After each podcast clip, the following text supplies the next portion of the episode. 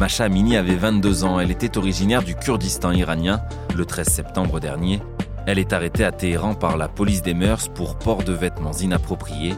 Trois jours plus tard, elle meurt à l'hôpital. Selon des militants, elle aurait reçu un coup mortel à la tête. Après son décès, l'Iran se révolte. Les femmes sortent dans la rue, retirent leur voile, certaines le brûlent. Et le régime réprime lourdement. Pourtant, les manifestations ne faiblissent pas. Alors, à quoi cette révolte des femmes peut-elle mener? On pose la question à Nicolas Poincaré, chroniqueur à RMC.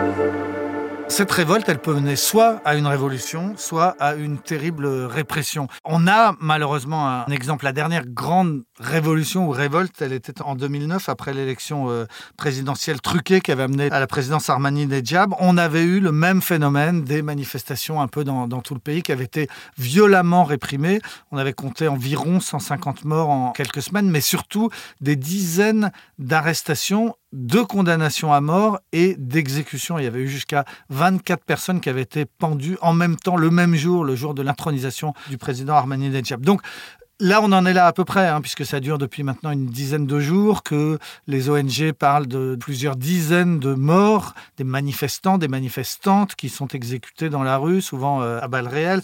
Macha Amini, qui était la première symbolique qui était euh, morte à, Téhéran parce qu'elle portait un voile trop court. Il y a une autre jeune fille qui s'appelle Hadis euh, Najafi, euh, qui avait 21 ans et qui a été tuée par six balles dans la poitrine. Et cette jeune fille, juste avant, elle s'était filmée en train de se faire un chignon avec ses cheveux blonds. Elle est devenue le deuxième symbole des victimes. Donc la répression, elle est là et c'est difficile de dire qui va gagner. Est-ce que c'est ces jeunes femmes qui ont une revendication assez simple, hein, qui est on veut enlever ce voile islamique qui est imposé à toutes les femmes de plus de 7 ans 1979 maintenant. On veut enlever ce voile. Est-ce qu'elles vont gagner ou est-ce que les milices, les nervis du pouvoir, les gardiens de la révolution, les policiers, les militaires vont gagner? C'est vraiment très difficile à dire. Le régime iranien est coutumier du fait, finalement, c'est la répression à chaque fois. Il tente de faire quoi en réprimant le peuple? C'est clairement un régime policier avec un nombre de militaires, de miliciens, de gardiens de la Révolution qui est très euh, spectaculaire. C'est clairement un régime qui, depuis 1979, hein, depuis la révolution de l'ayatollah Khomeini, n'a jamais toléré la moindre contestation.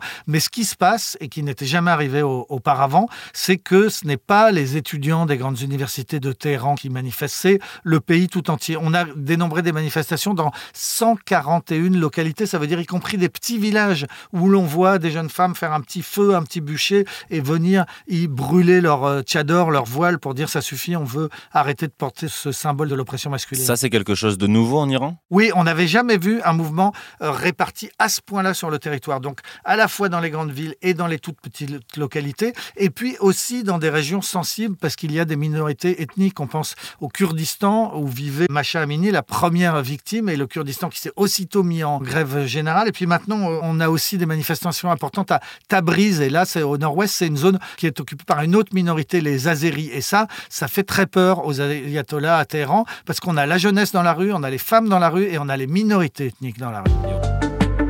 Merci d'avoir écouté ce nouvel épisode de la Question Info. Chaque jour, une nouvelle question, deux nouvelles réponses. Vous pouvez retrouver nos podcasts sur toutes les plateformes d'écoute et sur le site ou l'application de BFM TV. N'hésitez pas à vous abonner pour ne rien manquer. À bientôt! Vous avez aimé écouter la question info? Alors découvrez le titre à la une, le nouveau podcast quotidien de BFM TV. Les grands récits de l'actualité, des témoignages intimes, c'est tous les soirs sur vos plateformes préférées. À bientôt